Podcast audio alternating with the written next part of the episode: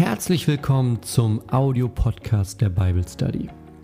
Hier kriegst du die Audiospur von unserer wöchentlichen Bible Study und kannst die genau in deinem eigenen Zeitraum, in deinem eigenen Rhythmus hören, vielleicht mit der Bibel dazu, vielleicht während du unterwegs bist. Die Möglichkeiten sind quasi unbegrenzt. Die komplette Experience für das Ganze, die kriegst du immer Mittwochabends um 19.30 Uhr auf meinem YouTube-Kanal.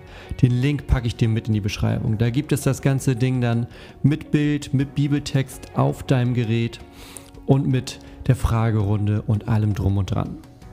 Ich hoffe, dass dir die Bible Study als Podcast auch ein Segen ist, dir hilft und ich freue mich, wenn du mal vorbeischaust auf www.pastorgunnar.de. Und jetzt viel Spaß bei der heutigen Folge.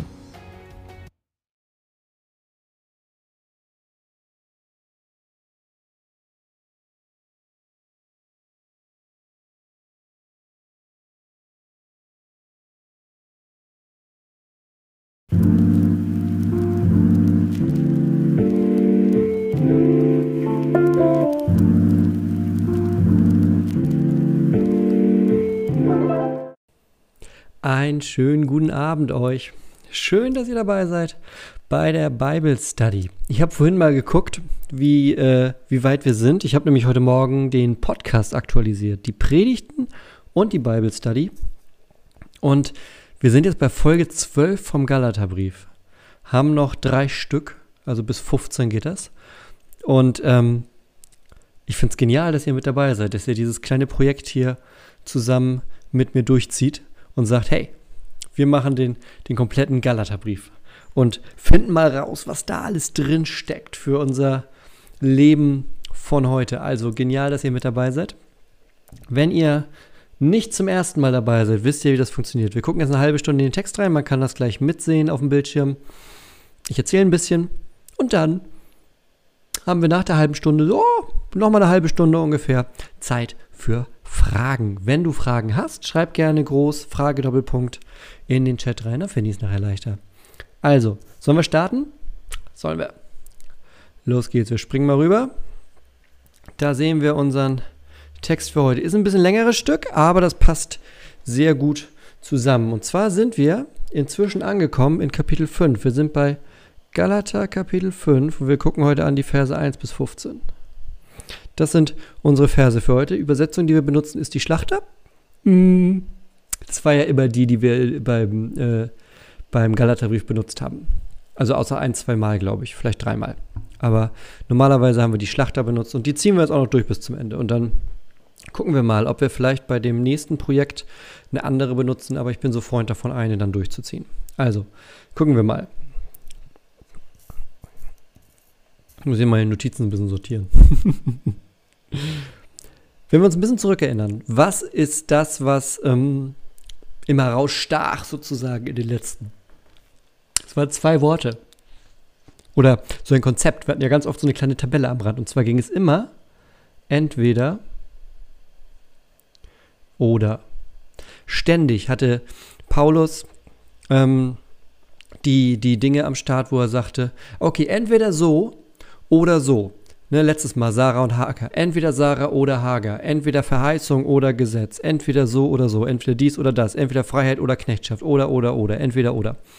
Und das klang ja immer so ein bisschen so, naja, man hat ja im Endeffekt die Wahl. Und das ist ja auch das Problem in der Gemeinde, an die er schreibt, dass die, ähm, ja, dass die eigentlich mit dem, mit dem Evangelium unterwegs sind dass die aber durch die, die, der Irrlehrer nennt er das, die Leute, die dann eine andere Lehre, die Gesetzesfrömmigkeit wieder reinbringen wollen, dass die da so ein bisschen vom Weg abkommen.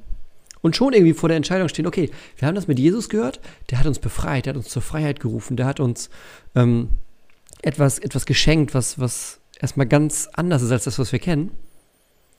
Aber, na, andererseits sind ja diese Leute wieder da, die sagen, naja, aber denkt dran, Beschnitten sein muss man auch. Denkt dran, die Feste halten muss man auch. Denkt dran, den Sabbat heiligen muss man auch. Und ups, die sind immer so da hin und her gerissen. Und heute hat dieses Entweder-Oder, was auch Paulus hatte, heute hat es ein Ende. heute, heute kommt er nämlich, ja, so fokussiert. Er kommt ganz fokussiert dahin, dass er nämlich sagt: Pass auf, wir fangen einfach mal vorne an. So steht nun fest, bisschen dichter, warte mal. So ist besser, ne? So steht nun fest in der Freiheit. Freiheit ist ja so ein Wort, ne? das hat sich schon richtig viel durchgezogen bei uns in dieser Study. Steht nun fest in der Freiheit, zu der uns Christus befreit hat und lasst euch nicht wieder in ein Joch der Knechtschaft spannen. Das ist so dieser Aufruf am Anfang. Und ähm, was, er, was, er hier, was er hier sagt, ist jetzt nochmal wirklich einmal so zusammenfassen. Ne? So steht nun, also ne, was ihr alles vorher gehört habt, was ergibt sich daraus, steht fest in der Freiheit, zu der uns Christus befreit hat. Jetzt greift er nachher unten nochmal auf. Und lasst euch nicht wieder in ein Joch der Knechtschaft spannen. Da können wir schon mal unsere Stifte wieder auspacken, ne? Freiheit kommt durchs Evangelium, kommt durch Jesus. Und das Joch, damit ist das Joch des Gesetzes gemeint. Was ist ein Joch? Ein Joch ist das, was die Tiere ähm, auf den Schultern haben, so Ochsen, um, um Flug zum Beispiel zu ziehen. Und das bedeutet, man ist nicht selbstbestimmt.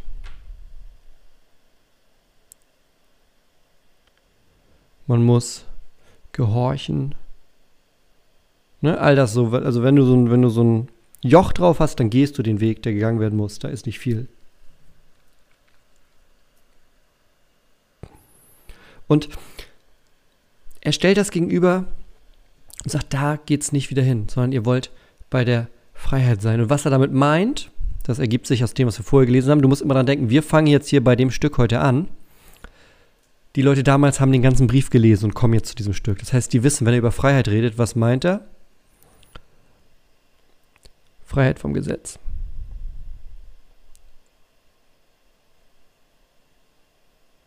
So, das meint er. Also, diese Freiheit vom Gesetz. Darin sollt ihr feststehen, weil Christus euch dazu befreit hat. Siehe ich, Paulus, sage euch, wenn ihr euch beschneiden lasst, wird euch Christus nichts nützen. Was ist das für ein krasser Satz? Also erstmal, er macht, er macht zuerst ja, ne, ich Paulus, er nutzt seine Autorität. Das macht er nicht so oft. Also wir haben es ja im Galaterbrief in den ganzen, ähm, in den ganzen Stücken zuvor immer wieder gehabt. Ich mache mal hier ne, Farbe für, für Leiterschaft und Weisheit haben wir es ja zuvor immer ganz stark gehabt, dass er so geworben hat um die Galater. Er hat gesagt, hey, meine Brüder. Ne, und selbst bei den härtesten Anschuldigungen, die da im Raum standen, hat er immer wieder versucht, die zurückzuholen. Ähm, an den, an den, äh, ja, an den, an den gemeinsamen Tisch sozusagen. Zurück zur Freiheit, zurück zum Evangelium. Immer wieder hat er es versucht und hat gesagt, Leute, ne? Aber hat immer so geworben. Und jetzt hier, so, Siehe, ich, Paulus, sage euch. Das ist jetzt wirklich so einer der, der ersten Punkte, wirklich, wo er sagt: So, Leute, jetzt hört mir mal wirklich zu. Also, ich sage euch, wenn ihr euch beschneiden lasst, und beschneiden an dieser Stelle, damit ist natürlich, ne, ihr wisst, die Beschneidung gemeint, dann ist das ein Kennzeichen für, für das ganze Gesetz. Ich zeige euch gleich warum. Wenn ihr euch beschneiden lasst, wird euch Christus nichts nützen. Bumm. Also das ist, das ist ein Satz, der ist erstmal so, zack, der ist erstmal da ist nicht viel Argumentation mehr. Da ist nicht, naja, vielleicht dies oder das, sondern er sagt, wenn ihr euch beschneiden lasst, nützt euch Christus nichts. Warum? Wenn er über Beschneidung redet, was meint er? Wenn er über Beschneidung redet, dann meint er das Kennzeichen, das ist die Beschneidung nämlich, das Kennzeichen des Bundes Israel und Gott.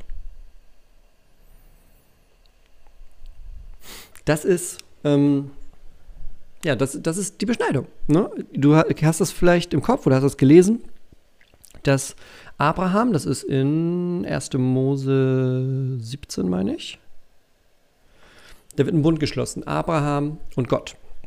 Und eins dieser Zeichen dieses Bundes ist die Beschneidung. Gott sagt, okay, und von heute an, sozusagen als Erkennungszeichen, ne, dass du und auch deine Nachkommen Teil dieses Bundes sind, gibt es die Beschneidung von allen männlichen Mitgliedern des Volkes. So, das heißt, dieses Kennzeichen an sich, also eine Beschneidung an sich, auch im Judentum, ist nicht irgendwie so ein, so ein Stück Wunder und ach, guck, fertig, ne, wir sind beschnitten, alles ist gut, sondern das ist eben ein Kennzeichen des Bundes. Und der Bund bedeutet, dass die Gesetze gehalten werden sollen. Ja? Was ist die Bedeutung des Bundes? Die Bedeutung ist, Gesetz soll gehalten werden. Das galt auch für Abraham. Das galt auch für alle anderen. Die, die, es war immer, im richtig verstandenen Judentum, war immer der Hintergrund, Beschneidung ist das Zeichen an, am Körper tatsächlich, dass wir einen Bund mit Gott haben. Und der Bund wird dadurch gefüllt, dass Gott uns bestimmte Regeln und Gesetze und Gebote gibt, nach denen wir leben. Und nicht einfach nur, naja, wir sind beschnitten, fertig. So. Und deshalb versteht man jetzt auch diesen Satz, wenn er sagt, wenn ihr euch beschneiden lasst, in Klammern, wenn ihr wirklich dieses, äh, den Bund halten wollt mit Gesetz und allem drum und dran, wird euch Christus nichts nützen. Weil Christus ähm, quasi in einem, äh, auf, auf einem, das ist ein ganz anderes Level. Ja, das sehen wir gleich im nächsten Schritt. Das ist ein ganz anderes Level, was da passiert. Also, wenn ihr das tut, Christus nichts nützen, dann verliert ihr die Freiheit, von der ihr hier oben spricht.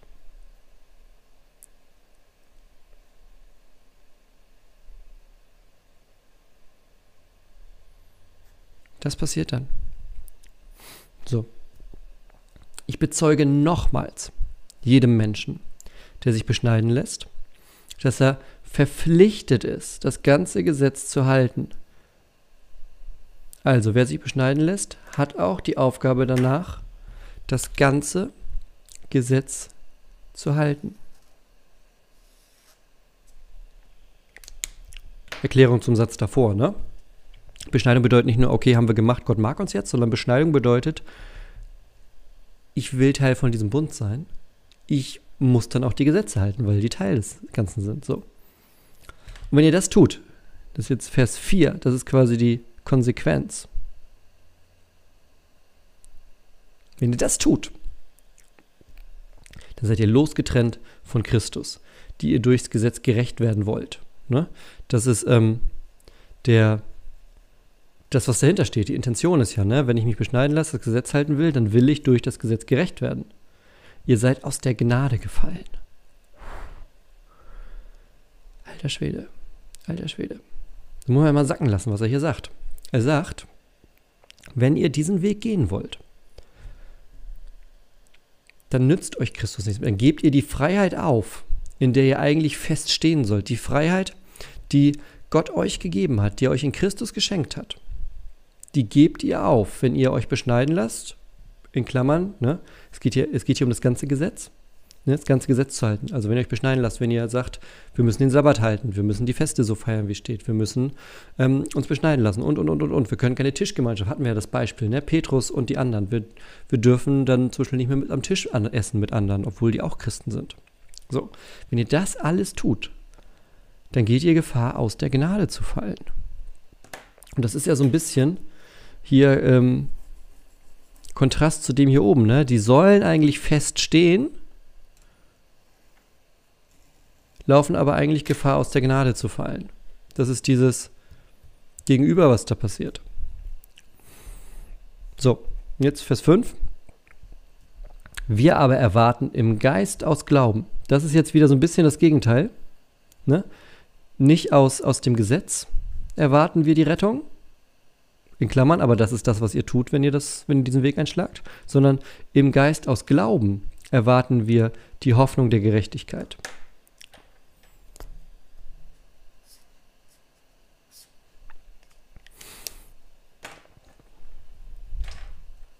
Das heißt, das ist ein, ein, ganz spannender Weg, der hier eigentlich passiert. Er sagt, im Glauben erwarten wir die Gerechtigkeit. Das heißt, im Glauben sind die schon gerechtfertigt, aber trotzdem ist in dem Glauben noch die Hoffnung der Gerechtigkeit.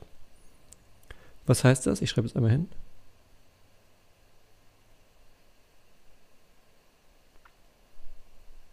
Das ist ja mit eines der, der, sozusagen der Schlagbegriffe auch der Reformation, der Gerechtigkeit allein aus Glauben. Und das bedeutet nichts anderes, dass eben nicht unsere Werke, das, was wir tun, wie wir uns verhalten, dass das das ist, was uns gerecht macht vor Gott, sondern der Glaube, der Glaube ist das, was uns gerecht macht vor Gott. Und das macht er hier. Satz um Satz kommt er damit immer wieder. Er sagt, ne, hier, Christus nützt euch nichts, wenn ihr diesen Weg einschlagt. Ihr seid dann verpflichtet, das ganze Gesetz zu halten. Ähm, ihr fallt aus der Gnade. Wir aber, also jetzt Blick auf der anderen Seite, ne? Wir aber erwarten im Geist aus Glauben die Hoffnung der Gerechtigkeit. Nicht aus dem Gesetz und Taten, sondern im Geist aus Glauben. Denn in, jetzt nochmal richtig bombig zusammengefasst, in Christus Jesus gilt weder Beschneidung noch unbeschnitten sein etwas. Er sagt, das ist erstmal, das ist egal, ob du beschnitten bist, also ob du früher Jude warst und jetzt Christ geworden bist, oder ob du unbeschnitten bist, also kein Jude warst und Christ geworden bist. Das ist egal. Es gilt weder beschnitten sein noch unbeschnitten sein, sondern allein, der, allein konformiert, sondern der Glaube, der durch die Liebe wirksam ist. Ha, mega, mega. Das ist ein bisschen so ein Dreierschritt hier, ne? Also, es gilt nicht beschnitten sein oder unbeschnitten sein, sondern allein der Glaube zählt etwas und nicht nur irgendwie ein Glaube, sondern ein Glaube sogar, der ähm, durch die Liebe wirksam ist. Boah, da hat er wirklich noch mal ähm, wirklich nochmal alles sozusagen zusammengezogen. Und hier, du merkst, er wird langsam auch härter, ne? Hier, ich, Paulus, ich rede mit Autorität. Und ich sage euch das jetzt, ich sage euch das. Christus nützt euch nichts, wenn ihr diesen Weg der Gesetzesfrömmigkeit einschlagt. Weil das ist nicht der Weg, um den es geht. Der Weg, um den es geht, ist es, im Geist aus Glauben zu leben, die Hoffnung zu haben, sich ganz in die Gnade Jesu fallen zu lassen, sich ganz darin fallen zu lassen, zu sagen, Jesus ist der, um den es geht. Nicht um das, was ich tun kann. Weil das scheitert am Ende des Tages. Ne? Wenn er sagt, ihr seid verpflichtet, das ganze Gesetz zu halten, dann meint er damit auch in Klammern, kannst du nicht. Ja? Alleine, wenn wir bei den zehn Geboten anfangen. Ne? Weil das Gesetz gilt als gebrochen, wenn ein Gesetz gebrochen ist. Das heißt, du sollst nicht lügen. Wie geht's dir heute? Ja, ne, gut, gut, alles gut.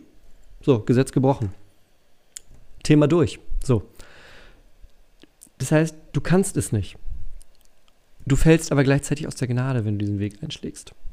Die Gefahr ist da. Das ist, merkst du, das ist so ein letzter Versuch, die wieder zurückzuziehen auf den richtigen Weg. So ein letzter, letzter Zug. Denn in Christus gilt weder beschnitten noch unbeschnitten sein, sondern der Glaube, der durch die Liebe wirksam ist. Ich finde es mega, dass er den Glauben nochmal so qualifiziert. Dass er sagt, nicht irgendwie nur Glaube und gut, sondern es ist ein Glaube, der ähm, der durch Liebe wirksam ist. Ihr lief gut. Dieses Bild, das benutzt er auch im Korinther und im Philipperbrief, dass er sagt, dass das christliche Leben wie ein Lauf ist. Ja, und das ist ähm, Teil des Ganzen, was da wichtig ist und zugehört, ist diesen Lauf auch ähm, gut zu beenden. Also ins Ziel zu kommen und den Siegeskranz aufgesetzt zu bekommen. Also ihr lieft gut. Also ne, ihr wart auf einem guten Weg, Leute. Ne? Die Freiheit, zu der Christus euch befreit hat, die ist ja schon da. So, ihr lieft gut. Wer hat euch aufgehalten, dass ihr, die Wahrheit nicht, dass ihr der Wahrheit nicht gehorcht? Die Überredung kommt nicht von dem, der euch berufen hat. Hier will er nochmal was auch, vielleicht erinnerst du dich an das, was am Anfang war, grün, weil wer beruft denn? Wer beruft die Leute? Er meint nicht sich selber, er meint Gott. Erinnert ihr euch ganz, ganz am Anfang? Da sagt er, ich habe euch das ähm, ich habe euch das Evangelium gesagt. Und das ist ein Evangelium, das ich mir nicht ausgedacht habe, sagt Paulus, sondern das habe ich von Jesus direkt. Das heißt, selbst wenn wir, also ne, Paulus und Konsorten, wenn wir mit einem anderen Evangelium auftauchen, glaubt dem nicht. Wenn ein Engel auftaucht mit einem anderen Evangelium, glaubt auch dem nicht. Und genau hier, ne, die Irrlehrer, wenn die kommen, glaubt auch nicht denen, denn das kommt nicht von dem, der euch berufen hat, denn das ist Gott. Mhm. Jetzt kommt noch so ein Bild. Ein wenig Sauerteig durchsäuert den ganzen Teich. Das benutzt Jesus. Ähm, Teich. das klingt ein bisschen wie äh, Schwimmen. Also, ein wenig Sauerteig durchsäuert den ganzen Teich. Das Bild benutzt Jesus manchmal auch. Er benutzt es manchmal positiv, manchmal negativ. Also es gibt zumindest beides. Ähm, ist ein Bild, was man zur damaligen Zeit super verstanden hat. Wer heute gerne backt, versteht das auch. Sauerteig dient dazu, ähm, äh, dient dazu eben, ne, dass, dass ein Teig, den man hat, dass der durchzieht, dass man damit was backen kann. So. Hier ist es negativ. Ein wenig Sauerteig durchsäuert den ganzen Teig. Schon wenige können, ups, so, wenige können Gemeinde spalten. Redet ja gerade über die, die ähm, die Gemeinde von der Wahrheit abbringen. Ne? Die kommen nicht von Gott. Ein wenig Sauerteig durchsäuert den Teich. Das heißt, es reicht, wenn wenige da sind, euch von dem Weg abzubringen, weil die immer wieder, das zog sich auch durch, ne, die kommen immer wieder und sehen so Zweifel und sorgen dafür, dass es alles so ein bisschen durcheinander geht. Und das ist eben nicht Gott, sondern Gott, der ruft durch das Evangelium.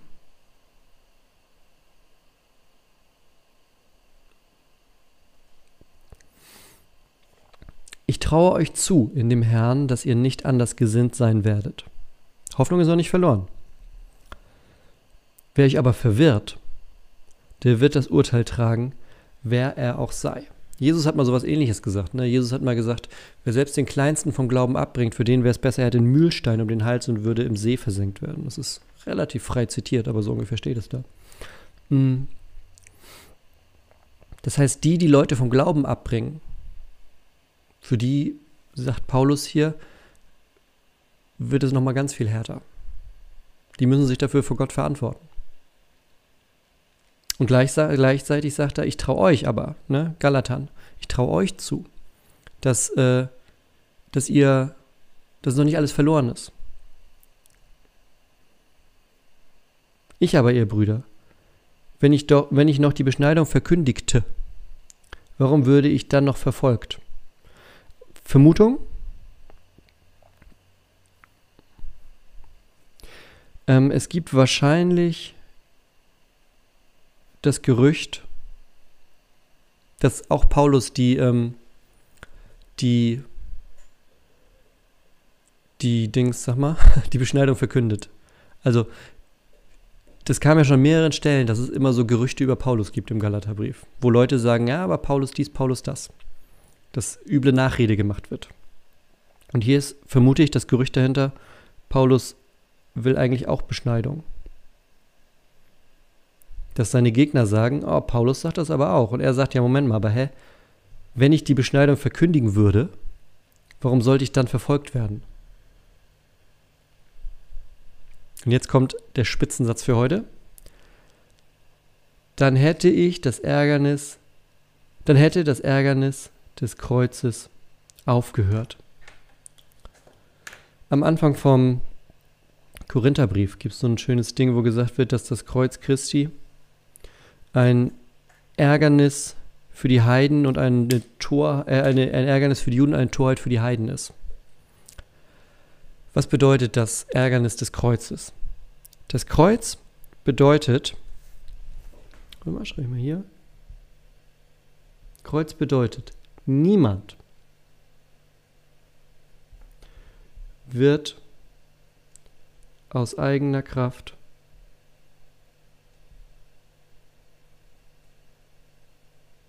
gerettet.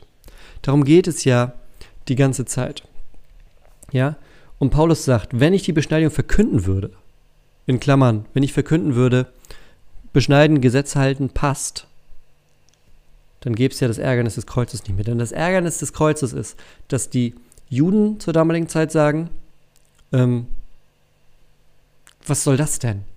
Ja, wir haben das Gesetz. Das Gesetz gilt es zu halten. Du hast dich ordentlich zu verhalten und dran hoffen, dass Gott das annimmt. Und das Evangelium sagt, egal wie viel Mühe du gibst, es gibt Momente, da ist dein Leben zerbrochen, da wirst du scheitern. Deshalb halte ich nicht daran fest, was du machen kannst, sondern halte ich an Jesus fest. Halte ich an Jesus fest, der alles Richtige schon getan hat. Gerechtigkeit aus Glauben, nicht aus Werken. Ne?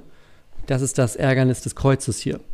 Das Ärgernis des Kreuzes ist, dass eben gerade nicht irgendwer aus ähm, aus eigenen Taten dazu kommen kann. Natürlich ist es ein Ärgernis vor allem für wen?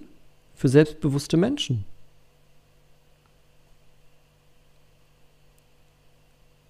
Für Menschen, die sich hinstellen und sagen, ich schaffe das von mir aus, ich habe mein Leben im Griff, das läuft alles.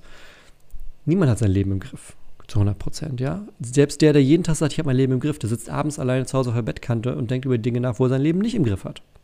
So, und Paulus spricht das hier aus. Das Ärgernis des Kreuzes ist es, du kannst nichts tun dafür. Alles, was du tun kannst, ist glauben und darauf vertrauen, dass, ähm, dass äh, das alles in Jesus getan ist, was entscheidend ist für dich. Oder dass sie auch abgeschnitten würden, die euch verwirren. Nochmal Nachsatz ne, zu dem hier oben. Wer euch verwirrt, wird das Urteil tragen, dass sie auch abgeschnitten werden, also dass sie ähm, ja eben verschwinden sollen, abgeschnitten werden, die euch verwirren. Denn ihr seid zur Freiheit berufen. Von wem? Von Gott. Das kann man so halbe halbe machen tatsächlich. Das kann man ein bisschen grün machen. Hatte letztes Mal jemand gesagt, ne? Da haben wir zum ersten Mal äh, halbe halbe markiert und rot. Weil wo passiert das? In Jesus. Ist grün und rot jetzt. Mit einem weihnachtlich aus. Nur, jetzt kommt er nochmal sozusagen zur anderen Seite. Nur macht die Freiheit nicht zu einem Vorwand für das Fleisch, sondern dient einander durch Liebe. Was ist ein Vorwand für das Fleisch? Zu sagen, alles ist erlaubt.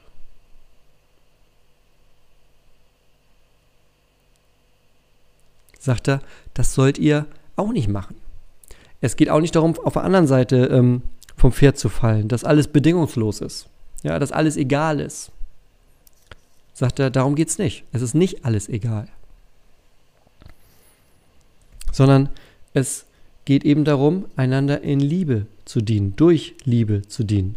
Denn das ganze Gesetz wird in einem Wort erfüllt. Und das ist, du sollst deinen Nächsten lieben wie dich selbst. Ne? Jesus sagt das in Matthäus 22 und kommt eigentlich aus Levitikus 19. Du sollst deinen Nächsten lieben wie dich selbst. Das erfüllt das Gesetz, sagt er. Da sind wir wieder hier oben. Es geht nicht um beschnitten oder unbeschnitten sein, sondern es geht um einen Glauben, der durch die Liebe wirksam ist. Das greift er hier wieder auf, wenn er sagt, sondern dient einander durch die Liebe, denn das ganze Gesetz wird erfüllt. Du sollst deinen Nächsten lieben wie dich selbst. Merkst du, das zieht sich so durch. Wenn ihr einander aber beißt und fresst, dieses Bild, wenn ihr euch beißt und fresst, so habt Acht, dass ihr nicht voneinander aufgezehrt werdet. Also, so ein bisschen Bild für den Deckmantel der Gesetzesfrömmigkeit. Ja, es gibt ja so Leute, die äh, immer ganz schnell dabei sind, dir zu erzählen, was du alles falsch machst und wo du das Gesetz nicht hältst und dass Gott wütend mit dir ist und dass dies und das bei dir nicht funktioniert. Und das ist ein bisschen der Deckmantel der Gesetzesfrömmigkeit. Denn was macht der? Der macht so eine Attitüde von, ich bin heiliger als du. Und wie soll es eigentlich aussehen? Du sollst deinen Nächsten liebe dich selbst. Das erfüllt das Gesetz. Also, zusammengefasst, was sagt er hier? Wir haben eine Freiheit, warte mal, fest in Freiheit stehen, dann nicht fallen und dann mit Liebe handeln. Das zieht sich so. Das zieht sich so hier durch, ne? Fest in Freiheit stehen, die wir von Jesus haben. Nicht fallen, also hier, das ist der Mittelteil, ne? Nicht dem Gesetzeslehrerweg irgendwie nachgehen, sondern gegenseitig mit Liebe handeln. Das ist das, was sich hier so durchzieht. Das heißt, ich mache mal ein bisschen, dass wir alles sehen können. Kriegen wir das hin? Ja, einigermaßen. Die Freiheit ist das, was sich durchzieht. Und das ist eine Freiheit, die wir von Jesus geschenkt bekommen haben. Das ist eine Freiheit, die in alle Bereiche des Lebens greift. Und das ist eine Freiheit, die uns dazu ermutigen, ermuntern soll, ähm, mit Liebe, könnt ihr jetzt nicht sehen, ne? Hier. mit Liebe zu handeln. Einander so zu lieben wie dich selbst. Weil das ist das, wozu Gott uns berufen hat. Das ist das, was das Entscheidende ist. Das ist das Evangelium, mit dem wir im Glauben gerechtfertigt sind. Und er spitzt das hier nochmal, er fasst das ganz, ganz stark zusammen, wenn er sagt, ne, geht nicht diesen Weg, dann nützt euch Christus nichts, denn dann seid ihr verpflichtet, das ganze Gesetz zu halten, sondern bleibt im Glauben, im Geist aus Glauben, ein Glaube, der durch die Liebe wirksam ist. Das ist das, wozu Gott euch berufen hat.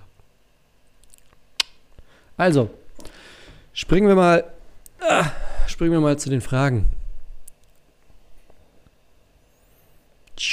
So. Erstmal schön, dass ihr ähm,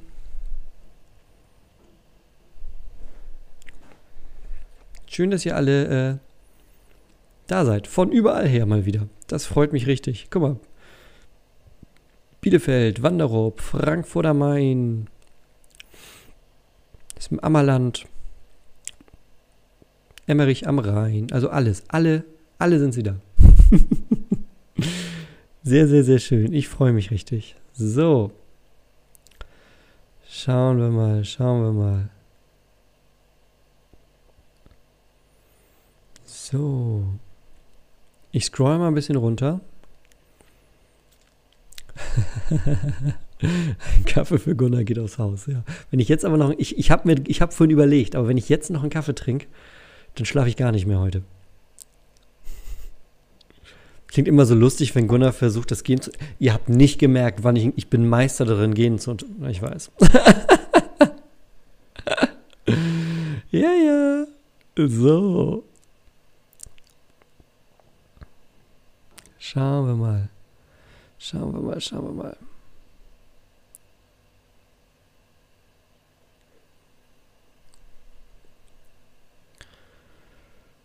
Hm.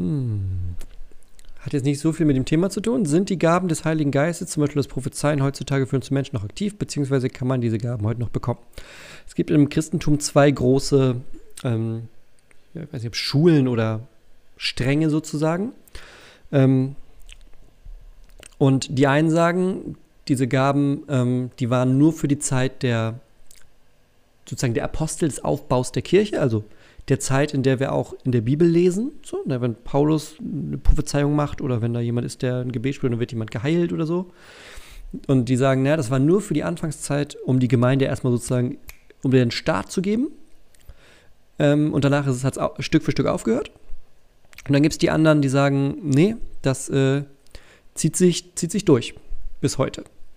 Mm, und äh, ich gehöre zur zweiten Gruppe. Also ich denke, dass es die Geistesgaben, oder ich sehe keinen Anhaltspunkt in der Bibel, dass die Geistesgaben aufgehört haben. Also es gibt nicht irgendwie nachher, weiß nicht, spätestes Buch, zum Beispiel Offenbarung, wo dann ähm, Johannes sagt, ja, und äh, ne, wir erinnern uns vor zehn Jahren, als das alles aufgehört hat, da waren wir ganz schön traurig, ne? So. Nur ist ein Argument, das nicht genannt wird, immer ein schwächeres Argument als eins, das genannt wird, so, aber es gibt in der Bibel, sehe ich kein Argument dafür, dass es aufgehört haben soll. Genau. Achso, und dann war der zweite Teil, wie kann man die Gaben heute noch bekommen? Ähm, bete darum und das sind Geschenke Gottes. Ich bin nicht so der Fan von, man muss nur zum richtigen Pastor gehen, der ihm die Hände auflegt und dann kriegt man das. Das glaube ich nicht. Ähm, sondern du kannst darum beten und sei nicht die, das größte Geschenk Geistesgabe, weil es wird immer so, ne, Prophezeiung, Heilung, dies, das, Ananas.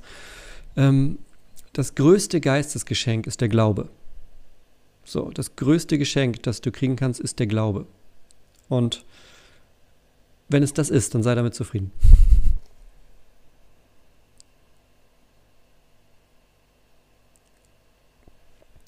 Sind davon auch diejenigen betroffen, die nicht aus religiösen Gründen beschnitten sind oder die die Intention hinter der Beschneidung dafür entscheidender als die reine Beschneidung oder ist die Intention dafür entscheidender als die reine Beschneidung an sich? Ähm, die Beschneidung, von der Paulus hier spricht, meint diese rituelle Beschneidung des Judentums. Also diese, die Beschneidung, die bedeutet, das ist sozusagen der Identitätsmarker, so wird das manchmal in der Theologie genannt, der Identitätsmarker ähm, für ich bin Mitglied des Volkes Israel, der Gemeinschaft mit Gott. So. Ähm, eine medizinische Beschneidung, wie wir das heute zum Beispiel manchmal kennen, ähm, kommt in der Bibel nicht wirklich vor. Also wenn die Bibel von Beschneidung spricht, dann meint die, die das im religiösen Kontext. Hm, wenn es heute medizinisch notwendig ist, dass jemand ähm, eine OP hat, die quasi eine Beschneidung ist, dann ist das nicht, du bist aus der Gnade gefallen, sondern es hat natürlich auch die Intention dahinter, spielt eine Rolle. Zur damaligen Zeit, soweit ich das überblicken kann, ähm, dreht es sich bei Beschneidung aber immer um rituelle Beschneidung.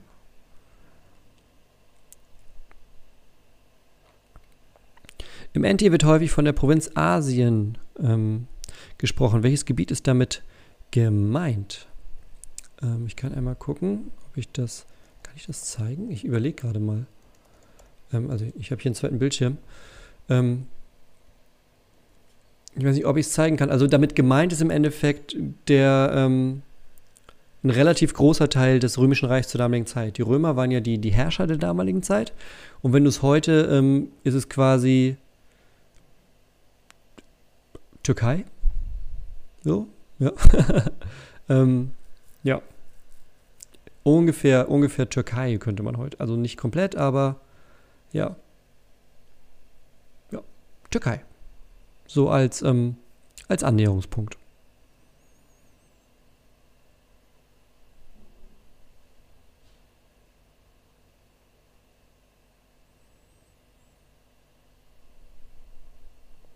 So.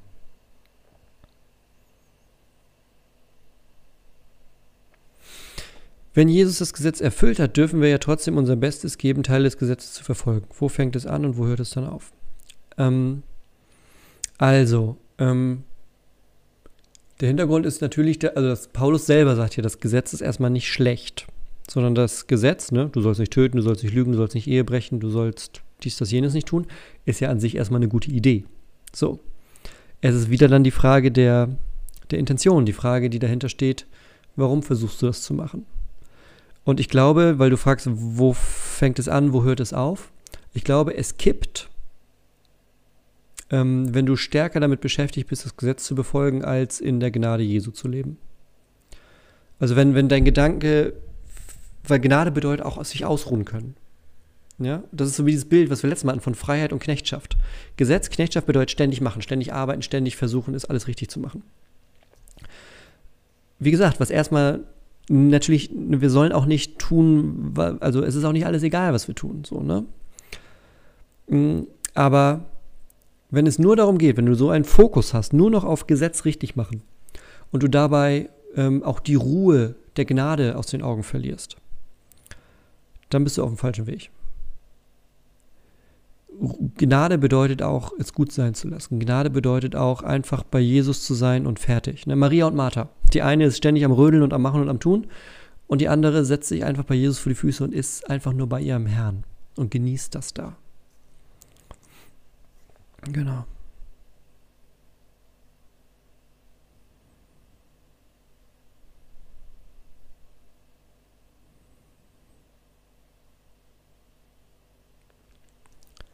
Kann man, also das heißt, das ist irgendwie eine Anschlussfrage, kann man von vornherein zum Beispiel sogenannte Privatoffenbarung als Irrlehren benennen? Oder soll man sich das trotzdem im Einzelnen ansehen und selbst beurteilen, was einem wahr erscheint, was nicht? Ähm, was genau ähm, meinst du mit, meinst du sowas wie, ähm, ich weiß nicht, Buch Mormon oder so? Also das kannst du lassen. also, ähm, wenn ich das richtig sehe, dann gibt es ja so, also wir reden hier über zwei Kategorien. Wir reden hier einmal in der Kategorie etwas, das sagt, auf der Ebene der Bibel zu sein. Das kannst du gleich ausklammern, weil die Bibel ist von Genesis bis Offenbarung fertig. 66 Bücher in einem durch. Fertig. Ja? Ähm, also etwas, was sagt, so wie das Buch Mormon zum Beispiel. Ähm, und das ist sozusagen der dritte Teil. Ne? Wir hatten das Alte Testament, das Neue Testament, aber ein Glück, jetzt haben wir noch das Buch Mormon. Das kannst du lassen. Ähm, und dann gibt es ja noch diesen zweiten Komplex von ähm, ja, auf private, auf, ich, ich, bin mit diesem Begriff Privatoffenbarung nicht so sicher, ob das was Spezielles meint. Wenn ja, dann schreibt mir das ruhig nochmal. Es gibt natürlich auch den Bereich von ähm, Wort des Glaubens, Wort der Ermutigung, ist viel im Korintherbrief, kannst du darüber was lesen, bei den Geistesgaben, was wir vorhin schon hatten, ähm, wo es darum geht, dass jemand sozusagen ein Wort von Gott für jemand anders hat. Was aber in einer bestimmten Situation ist, zum Beispiel der Ermutigung oder um den Glauben zu stärken, was nicht den Anspruch hat, schreib es mal auf und heft es hinten an die Bibel ran, weil das gehört ab jetzt dazu. So, da würde ich die Trennung machen. Aber prinzipiell, wenn, äh, selbst auch wenn so ein Wort, ne, wo jemand sagt, ey, ich habe ein Wort von Gott für dich, und das widerspricht der Bibel, dann ist es auch kein Wort von Gott. So. Wobei es ähm, in der Verantwortung erstmal des, dessen wäre, der das sagen möchte, das zu prüfen. Wieso benutzt Paulus so extrem ähnliche Sprichworte Weissagung wie Jesus? Er hatte doch bis zur Offenbarung mit Jesus keinen direkten Kontakt, oder? Äh, doch, die beiden haben sich. Moment, meinst du bis zur Offenbarung? Meinst du. Also, du meinst Apostelgeschichte, ne? Also, die beiden hatten ja Kontakt. Ähm, Apostelgeschichte. Ähm, Paulus ist auf dem Weg nach, ähm, nach Antiochien, um die Christen zu verhaften. Fällt vom, vom Esel, weil Jesus ihm erscheint. Sagt, Saul, Saul, warum verfolgst du mich? Und dann ist er drei Tage blind, kann wieder sehen und wird dann äh, Missionar. Meinst du das? Also davor hatten die keine, keinen Kontakt miteinander, das stimmt. Ähm, ich war mir nicht sicher, ob du irgendwie Offenbarung im Sinne von Offenbarung oder im Sinne von, als er tot war, meinst oder so. Ähm, was du mit einberechnen musst, äh, an diesen Stellen zum Beispiel, ist ja auch, dass die Bibel, hatten wir eben, ne, aus 66 Texten besteht die aber alle gemeinsam eine Botschaft haben. Und ähm, die Theologie spricht da äh, dann auch zum Beispiel von so etwas, das nennt sich Inspiration der Schrift. Das heißt, bei allen Punkten, die wir da haben, also ne, nehmen wir an hier, Paulus schreibt den Galaterbrief.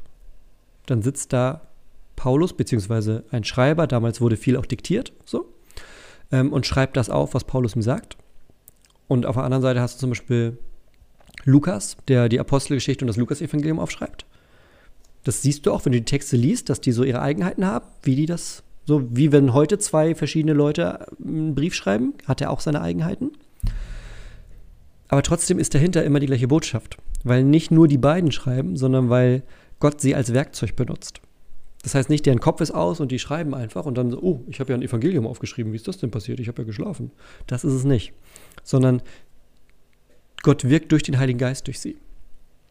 Und das ist äh, das, was die christliche Theologie dann eben als Inspiration bezeichnet, dass eben die Texte nicht einfach bloß menschliche Texte sind, die irgendwie nett sind, sondern dass, dass das, was wir haben, dass das das ist, was Gott uns geben wollte. Und er hat das durch Menschen getan, weil Gott es liebt, durch Menschen zu handeln, weil das immer bedeutet, dass Segen weitergegeben wird. Genau, und deshalb wäre so meine Ad-Hoc-Erklärung, äh, dass da auch häufiger mal Dinge einfach ähnlich sind weil du hast recht. Vor, obwohl natürlich den Galaterbrief hat er geschrieben, nachdem er Jesus begegnet ist. Ne? Also alles, was wir von Paulus haben, ist aufgeschrieben, nachdem er Jesus vor Antiochien begegnet ist. Wo siehst du konkrete Parallelen zu der Werkgesetzesgerechtigkeit von damals und der Christenheit heute? Ähm, also konkret genau bei den gleichen Sachen. Also ich kriege im Lauf, ich kriege regelmäßig, kriege ich auf Instagram oder in E-Mails Nachrichten, darf ich Schweinefleisch essen? Ich bin Christ. Die Bibel sagt, ich darf kein Schweinefleisch essen. Äh, ich bin Christ. Muss ich den Sabbat halten? Ich bin Christ. Dies, das, jenes. Also, das ist in bestimmten Kreisen sind die Themen noch immer die gleichen. So. Mm. Und was, wie ich finde, manchmal neu dazugekommen ist in dieser Gesetzlichkeit, ist, dass wir ähm, das Evangelium aus den Augen verlieren, weil wir zu sehr an der Form oder an bestimmten kulturellen Vorstellungen von Christentum hängen. Weil wir sagen, Kirche hat so und so zu sein. Und damit meinen wir aber nicht Kirche, was die Bibel sagt, zum Beispiel Apostelgeschichte 1 bis 8 oder sowas, sondern wir meinen damit, ähm, das ist so, wie Kirche bei uns im Ort die letzten 100 Jahre war. Und das ist nicht zwingend Kirche. So, das, natürlich ist das auch Kirche. So, aber das ist nicht die Kirche, das Bild von Kirche. Da gibt es an jedem Ort eine bestimmte Ausprägung von Kirche. Aber Kirche muss auch immer bereit sein, sich zu hinterfragen. Sind wir auf, auf, auf dem Fundament, sind wir auf, der, auf dem, was der Erfinder sich dabei gedacht hat. So.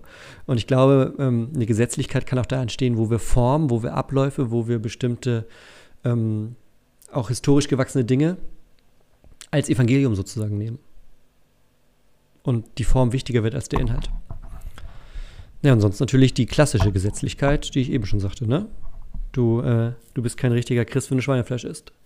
Ähm, du bist keine Christin, wenn du eine Hose trägst, statt einen Rock. So. Das ist auch eine Form von Gesetzlichkeit. Äh, woran erkenne ich heute Irrlehrer und wie gehe ich mit Zweifeln um, die dann aufkommen? Ähm, im Endeffekt kann man Ehelehrer immer noch daran erkennen, wie Paulus das damals gemacht hat. Was macht Paulus? Er stellt das, was er da hört, dem Evangelium ähm, gegenüber. Liz, ich weiß, du bist hier richtig oft dabei. Ich weiß nicht, ob du letztes Mal auch dabei warst. Ähm, war es letztes Mal oder vorletztes Mal? da sagt er den, da fängt der Text ja so an, dass er sagt, so, ihr wollt also das Gesetz halten? Habt ihr eigentlich mal gelesen, was im Gesetz steht? So, das heißt, im Idealfall vergleich, was die Bibel sagt zu dem Thema, mit dem, was die vermeintlichen Irrlehrer sagen. Also wenn jemand sagt, so und so muss es, ne, zum Beispiel Schweinefleisch. Christ muss, äh, Christ darf kein Schweinefleisch essen, weil die Bibel sagt, wir dürfen kein Schweinefleisch essen. Was dahinter steht, ist natürlich, im Judentum wird kein Schweinefleisch gegessen. Das heißt, natürlich gibt es in der Bibel Sätze, wo gesagt wird, wir essen kein Schwein. So. Aber das gilt für die Juden vor Jesus. Weil, wenn du weiterliest, kommst du in der Apostelgeschichte zu der Stelle, wo ähm, ein Tuch vom Himmel, eine Vision, herabgesandt wird, die sagt, es ist alles, was du da an Essen siehst, ist rein. Du darfst das essen, das ist in Ordnung. So. Und dass Paulus die Diskussionen auch hat mit Leuten, ähm, dass es erlaubt ist, man aber vielleicht lieber darauf verzichtet, wenn jemand mit am Tisch sitzt, für den das ein Problem ist, der da schwächer ist in der Frage, so, ne? Dass man den dann nicht in seinem Glauben überstrapaziert. So. Aber prinzipiell ist es erlaubt. Das heißt, der Maßstab, an dem wir uns da entlanghangeln, an dem wir uns richten, ist im Endeffekt die Bibel. Du sagst, okay, das ist ein dickes Buch. Kann ich, wie soll ich das jedes Mal? Es gibt da zum Beispiel auch Hilfen. Es gibt sowas, das nennt sich Konkordanz. Hast du vielleicht schon mal gesehen oder sonst mal googeln. Eine Konkordanz ist ein Buch, wo du Themen nachschlagen kannst. Da kannst du dann zum Beispiel ähm, Speisegebote oder sowas könntest du nachschauen und dann findest du die ganzen Auflistungen, wo es darum geht. Oder ähm, Beschneidung von heute. Ne? Würdest du aufschlagen, dann würdest du finden, zum Beispiel, wo es bei Abraham vorkommt, wo es dann zum ersten Mal gemacht wird, wie es dann wahrscheinlich bei Mose, Exodus nochmal, dass die beschnitten werden mussten, bevor die ins Land durften, weil die alle nicht beschnitten waren in Ägypten und so weiter und so weiter, bis dann nachher durch, zum Beispiel unsere Galaterstellen würden da dann auch stehen. Das wäre zum Beispiel eine Möglichkeit. Aber im Endeffekt mit der Bibel gucken. Und ich glaube, das beantwortet auch den zweiten Teil der Frage, wie gehe ich dann mit den Zweifeln um, die kommen. Ich glaube, Zweifel werden am effektivsten ähm, bekämpft, be behandelt, wenn wir die Bibel lesen. Weil die Bibel uns auch immer wieder zuspricht, weil die uns ähm, im Glauben stärkt. Ja?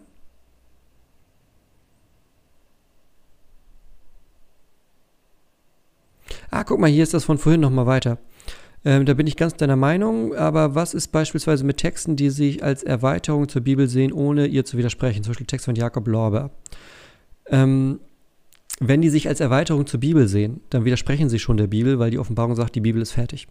Nur mal so als, äh, als Hinweis.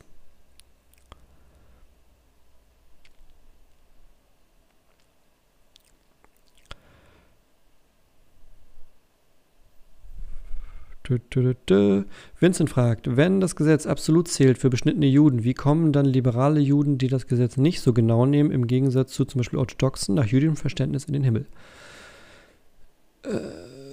Das ist eine ähm, sehr gut innerjüdische Frage. Also das Judentum selber ist ja ganz ähnlich wie das Christentum in alle möglichen Bereiche aufgefächert. Du hast auf der einen Seite die Orthodoxen bis Ultraorthodoxen ähm, und auf der anderen Seite hast du ähm, ein liberales Judentum, was irgendwie so ein bisschen wie ein Kulturchristentum, also so ein Kulturjudentum. Man ist halt irgendwie Jude, weil man in einer jüdischen Familie geboren ist. So. Aber das hat jetzt erstmal nicht den großen Einfluss aufs, ähm, aufs Leben. Ähnlich wie es Christen gibt, die sagen, ja, ich bin halt irgendwie als Kind getauft worden und ich bin irgendwie so ein bisschen christlich oder so, aber das macht jetzt erstmal im Alltag keinen Unterschied so. Da ist ja ähnlich die Frage.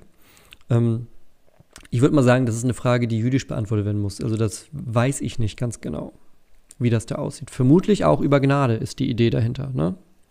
Aber will ich mich nicht drauf äh, festlegen jetzt.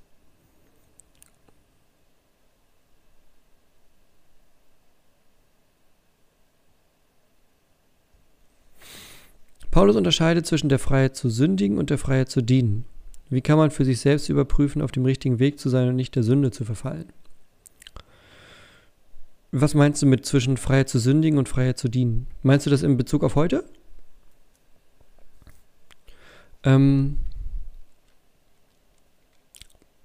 Im Endeffekt, ähm, wenn Paulus über solche Sachen spricht, dann spricht er auch immer gleichzeitig davon, von Vertrauen. Glaube ist auch Vertrauen. Das ist nicht nur Vertrauen im Sinne von in die ganz großen Dinge, sondern es ist auch Vertrauen in die ganz alltäglichen Dinge. Also auch ein Vertrauen darin, in den wichtigen Fragen des Lebens beim Gebet vom Heiligen Geist zum Beispiel geleitet zu werden. Dass der einem zur Seite steht bei den, ne, bei, bei zum Beispiel der Entscheidung, ne, ich habe die Freiheit zu sündigen. Ja klar, ich kann mich für das Falsche entscheiden. Und ich habe die Freiheit zu dienen. Ich kann mich auch für das Richtige entscheiden. Ähm, ich glaube, das ist eine Mischung aus ähm, einer gewissen Form von Bibelkenntnis, weil da natürlich auch Gottes Wille drin offenbart ist. Also, ne, zum Beispiel jetzt tun wir mal so, du wüsstest nicht den Satz, liebe deinen Nächsten wie dich selbst. Du würdest ihn nicht kennen und du fragst dich, okay, äh, was, was soll ich eigentlich mit meinem Nächsten machen? So. Wenn du den Satz kennst, ist die Antwort ziemlich einfach. Liebe deinen Nächsten wie dich selbst. So, ne? Oder ähm, du hast immer wieder Stücke, wo es darum geht, dass die Armen auch versorgt werden sollen. Wenn du das kennst, ist die Frage, äh, die Antwort einfach. Was mache ich, wenn ich arme Leute treffe? So. Ähm, also ich glaube, es ist ein Stück eben auch einfach Kenntnis des Ganzen. Und dann ist es ein Vertrauen darauf. Ein Vertrauen darauf und eben auch, klar, die Freiheit bedeutet auch immer Freiheit, etwas falsch zu machen. Ähm, aber auch das hält die Gnade aus. So. Ich rede jetzt nicht im Sinne von zwingend, ne? Also, ne? Die Galater sind jetzt ja auf einem anderen Weg. Die haben auch die Freiheit, was falsch zu machen und die rennen mit, äh, mit Faust hoch in Richtung, wir machen es falsch. So, das meine ich damit nicht. Aber ich meine, wenn du jetzt eine Situation hattest und sagst, okay, mache ich A oder B, du machst B und A, A wäre richtig gewesen, auch das hält die Gnade aus.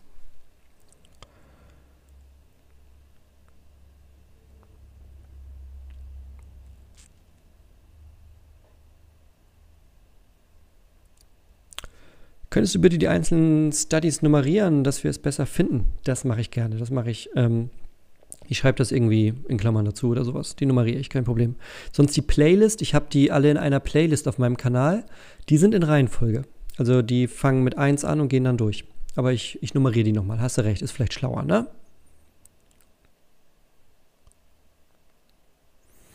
So. Wie kann ich meine Beziehung zu Jesus verbessern? Hm beten, Bibel lesen, aktiv Christsein leben. Also ich finde, ähm, ne, wir hatten ja eben auch ne, einen Glaube, der durch Liebe wirksam wird. Das sollen wir bei dem ganzen Intellektuellen auch nicht vergessen. Na klar, Bibel lesen und beten kann man auch, ne, kann man auch im Lockdown wunderbar alleine in seinem Kämmerchen machen. Aber auch Wege überlegen, diese Liebe zu teilen. Ne? Sagt Jesus ja, ne? Liebe Gott von ganzem Herzen, ganzer Seele, ganzer Kraft und deinen Nächsten wie dich selbst. Ich glaube, das ist ein guter Weg, Jesus näher zu kommen.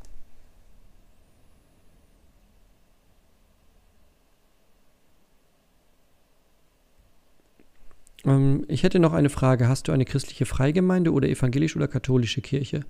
Ähm, ich bin Pastor in einer evangelisch-lutherischen Kirche, also einer klassisch-lutherischen Kirche und das ist die Nordkirche. Also das ist die Kirche, die ähm, sich landeskirchlich ähm, erstreckt über Schleswig-Holstein, Hamburg und Mecklenburg-Vorpommern. Genau, und ich bin da ordiniert. Genau.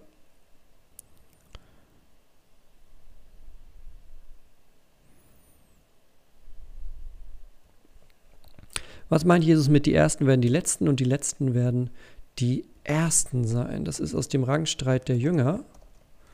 Äh, ich mache die Bibelstelle mal auf, damit wir das, ähm, damit wir das ordentlich lesen können. Lukas 9 müsste das sein, aber ich weiß den Vers nicht. Eine Sekunde. Ähm,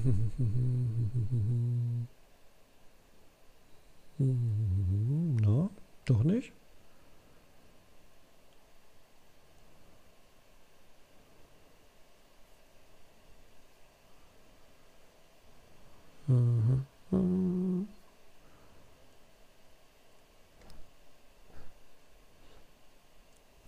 Jetzt müssen wir natürlich wissen, wo das steht, ne? Ich dachte Lukas 9.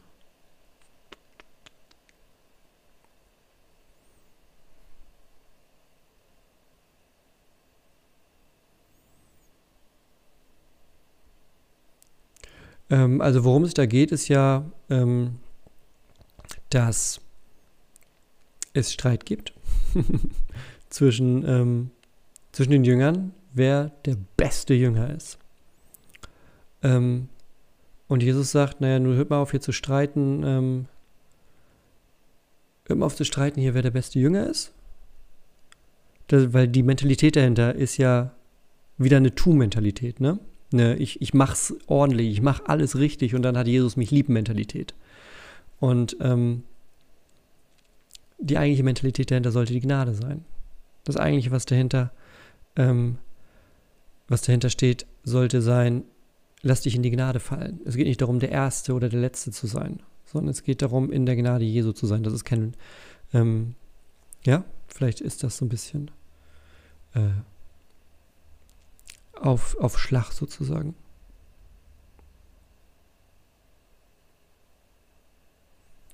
Warum gibt es dann die Christenverfolgung? Die Liebe und der achtsame Umgang mit den Mitmenschen ist doch was Gutes. Ja. Für manche, weiß ich nicht, chinesische oder nordkoreanische Systeme nicht, weil die wollen zum Beispiel das Sagen haben. Und ähm, Christenverfolgung oder überhaupt Verfolgung von Religionen basiert ja meistens nicht auf den ethischen Fragen. Da sind sich die meisten Religionen ja auch einig. Ne? Wenn du dich mit einem, wenn du einen, einen, einen, Juden, einen Muslim und einen Christen an einen Tisch setzt und die über ein ethisches Thema zum Beispiel ähm, sich um die Armen kümmern, reden lässt, dann haben die relativ, oder haben die ziemlich, ziemlich ähnliche Ansichten zu dem Thema. Ähm, auseinander geht es ja und da ist meistens der Punkt, wo es dann um Verfolgung von Religionen geht, ist ja, ähm, dass es ähm, um Fragen des, des, der, der Lehrinhalte geht. So, ne?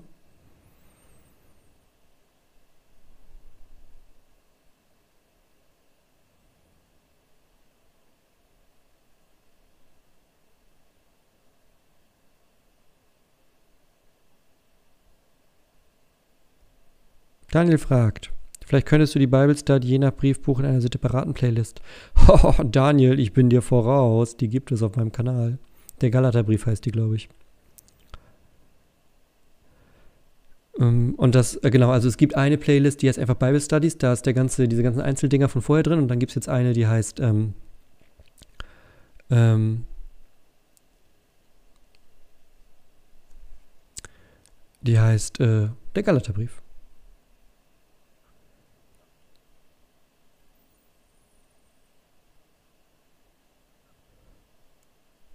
So.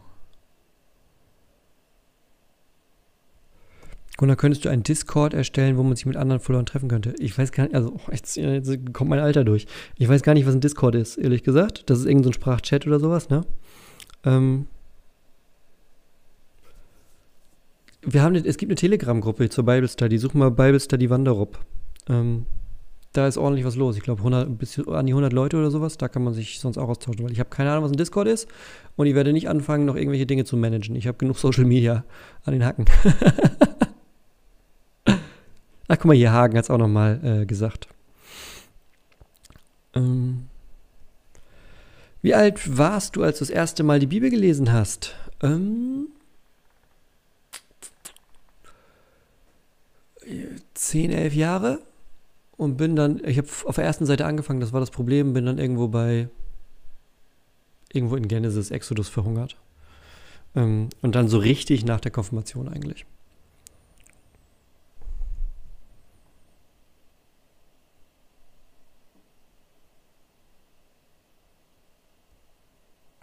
Frage, Beschneidung habe ich verstanden, aber wie schaut es mit den Essensvorschriften aus? Habe keine gefunden, wo Jesus das so richtig außer Kraft setzt.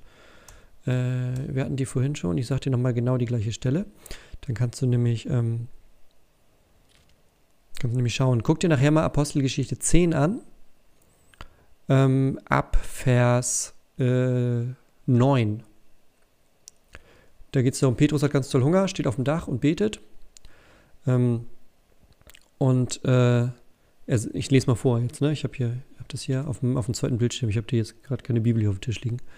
Ähm, Petrus betet und hat eine Vision und er sah den Himmel geöffnet und ein Gefäß zu ihm herabkommen, wie ein großes leinendes Tuch an den vier Enden gebunden und auf die Erde niedergelassen wurde. Darin waren alle die vierfüßigen Tiere der Erde und die Raubtiere und die kriechenden Tiere und die Vögel des Himmels. Will sagen alle Tiere. Mm, und eine Stimme sprach: Steh auf, Petrus, schlachte und iss. Petrus aber sprach, keineswegs, Herr, denn ich habe noch nie was Gemeines oder Unreines gegessen. Und eine Stimme sprach wiederum zum zweiten Mal zu ihm, was Gott gereinigt hat, das halte du nicht für gemein. Das geschah dreimal und so weiter und so weiter. Also, liest dir das sonst mal durch. Geht noch ein Stück weiter. Ähm, Apostelgeschichte 10, Vers 9 und folgende. Wie vereinbart sich der Alleinanspruch äh, auf die göttliche Wahrheit mit dem Gedanken der Ökumene? Ähm, Ökumene bedeutet in erster Linie ja innerchristlich. Also Ökumene ist ja, also für alle, die es nicht wissen, Ökumene bedeutet Zusammenarbeit ähm, von ähm, christlichen Kirchen untereinander. Also dass zum Beispiel die ähm, lutherische Kirche was mit einer baptistischen Gemeinde im Ort zusammen macht. Das wäre Ökumene oder dass ähm, die katholische Kirche mit der evangelischen was macht und die ähm, Methodisten auch noch mitmachen. Das ist Ökumene. Oder hier oben gibt es das dann eher, weil wir hier nicht so viele Katholiken haben, dass wir zum Beispiel was mit der dänischen Kirche machen, wobei die auch lutherisch ist, aber wir sind uns ziemlich ähnlich. Ähm, das heißt, der göttlich, der Gedanke auf, äh, der Alleinanspruch auf die göttliche Wahrheit wird mit dem Gedanken der Ökumene erstmal nicht außer Kraft gesetzt. Natürlich müssen wir über bestimmte Dinge reden, wenn zum Beispiel ähm, katholisch und evangelisch zusammenkommen. Wie ist es mit dem Papst oder so? Ist jetzt vielleicht aber auch nicht für jede Frage, wenn zwei Dorfkirchen was zusammen Sommerfest machen, entscheidend. Muss man auch mal so sagen. Ne? Ähm, interreligiös wird es natürlich anders. Also wenn du sagst, ähm, wir machen jetzt ein, ein, schönes Fest mit der Synagoge und der, ähm, der Gemeinde aus der Moschee, hätte ich schon einige Anfragen dazu, ähm, wie, wie das geht. So.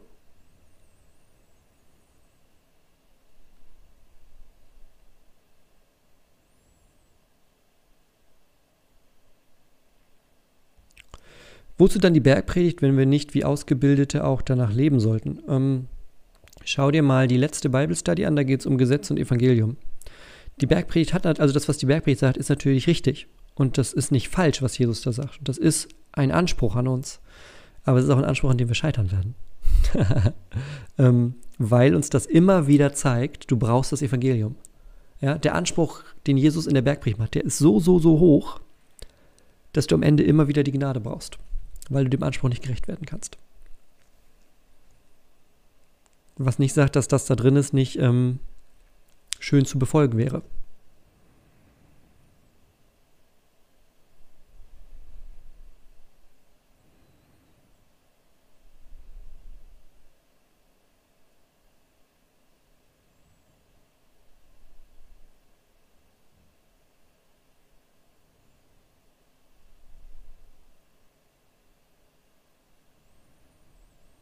So.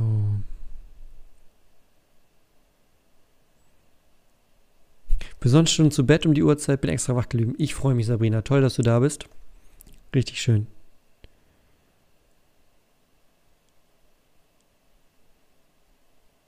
Ach guck mal, es ging hier so ein bisschen um, um Jakob Lorbeer und Baba hat was reingeschrieben.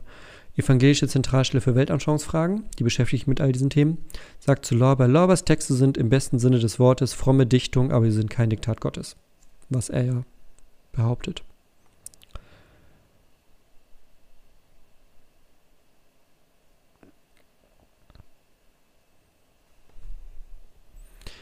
So. Schauen wir mal weiter, schauen wir mal weiter.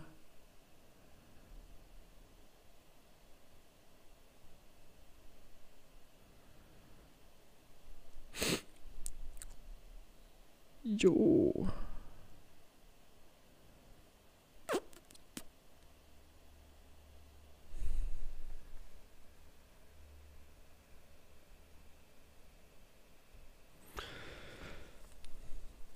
Äh, ist Zungengebet eine Gabe für jeden, der sie möchte, oder nur für von Gott Erwählte? Dachte immer, sie wäre für jeden, habe aber gestern von jemandem gehört, sie ist nicht für alle. Paulus sagt im Korintherbrief, ähm, ist ja nett, aber er spricht lieber fünf Worte verständlich als 5000 äh, in Zungen. Also ich denke mal, es ist nicht für jeden.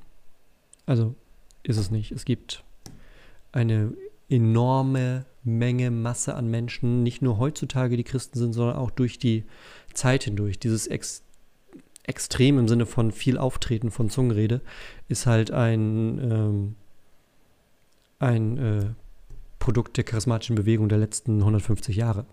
Davor ist das nicht extrem so verbreitet, wie man heute manchmal meint, dass es dazugehören müsste.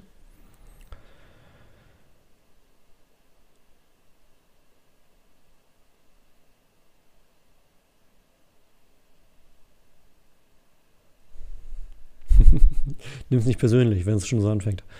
Was denkst du zu langen Haaren bei Männern, kurzen Haaren bei Frauen und warum? Habe nichts gegen lange Haare, aber gepflegt müssen sie sein. Ähm, habe ich nichts gegen. Nee. Ich habe auch nichts gegen kurze Haare. Kurze Haare bei Frauen. Ähm, ist nun nicht so mein persönlicher Geschmack einfach. So. Aber also, wenn du fragst, ob ich aus religiösen Gründen irgendwie, nein. So.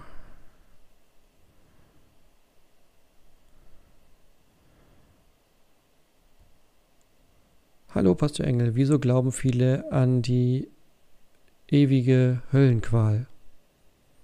Äh. Weil's, wahrscheinlich, weil sie es in der Bibel gelesen haben. Ähm, ich habe mal eine Bible-Study gemacht, einen Zweiteiler zur Allversöhnung. Da geht es ganz stark um die Fragen. Also vielleicht guckst du dir das mal an. Das, geht, das ist ein bisschen mehr Inhalt, als was ich hier in nur ein, zwei Minuten sagen könnte. Ich glaube, es geht insgesamt irgendwie zwei Stunden oder zweieinhalb Stunden oder sowas. Ähm, das Problem mit der Allversöhnung, Teil 1 und 2 auf meinem Kanal.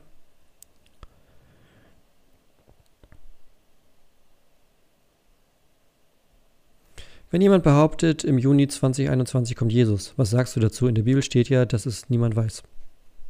Genau. Also du hast dir die Antwort schon gegeben.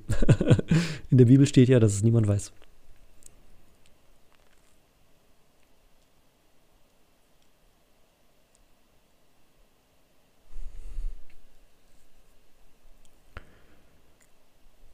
So. Wie würdest du die Theodizee-Frage beantworten? Ähm, da gibt es ja ähm, enorm viele Ansätze. Ich hatte das tatsächlich, ähm, Theodizee-Frage war eins meiner Spezialthemen im ersten Examen. Ich mache da mal ein eigenes Video zu, weil das eine wichtige Frage ist, okay? Also Johannes, ich vertröste dich jetzt kurz, mache aber ein eigenes Video dazu, wo ich besser darauf antworten kann als jetzt in einer Minute.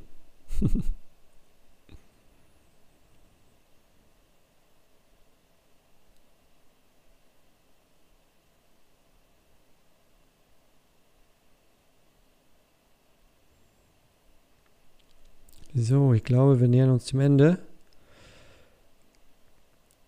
Äh, weil es ist auch schon halb jetzt. ich gucke noch einmal. Heute ist echt extrem viel Fragen gewesen, glaube ich. Ne? Aber beziehungsweise auch. Äh, Gunnar, kann ich nach Corona einen Gottesdienst von dir besuchen? Unsere Gottesdienste sind immer für alle, die gerne kommen, äh, möchten offen natürlich. Klar, ich weiß ja nicht, wo du wohnst und wie weit du fahren magst, aber wir wohnen quasi bei Flensburg, kurz vor Dänemark. Aber prinzipiell kann jeder bei uns in den Gottesdienst kommen. Also aktuell haben wir die Online-Gottesdienste. Nur herzliche Einladung, Sonntag 10 Uhr auf diesem Kanal Online-Gottesdienst. Ähm, genau.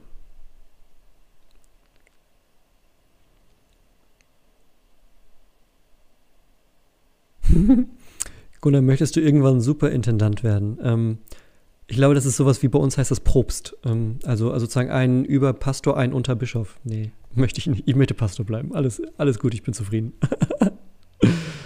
nee, nee.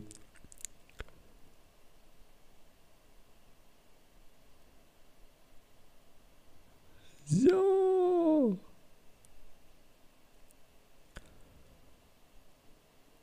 Ich glaube, jetzt geht's so, jetzt geht's hier irgendwie so hundertmal über ähm, um Tiere essen und vegan und nicht vegan. Also jeder kann vegetarisch und vegan sein, wie er möchte, aber du wirst es christlich nicht wirklich biblisch begründen können, dass du es musst.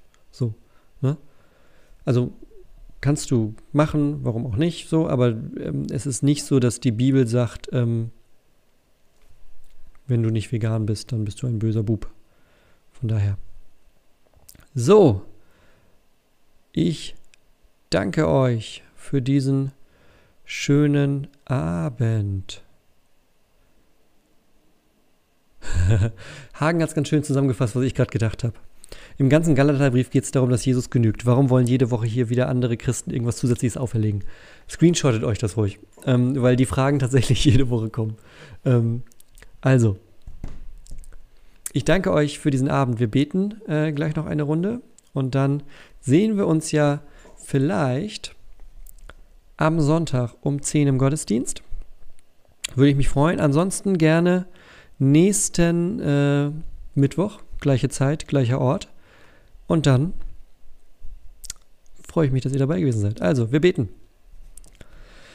Gott, danke für die Bible Study. Danke, dass wir hier auf so ja, einfache und simple Art mit ein paar Stiften und einer Kamera gemeinsam dein Wort studieren können. Ich danke dir für alle Menschen, die heute dabei sind, die mit ihren Fragen dabei sind, die dich näher kennenlernen wollen. Segne du sie dafür. Und jetzt beten wir gemeinsam.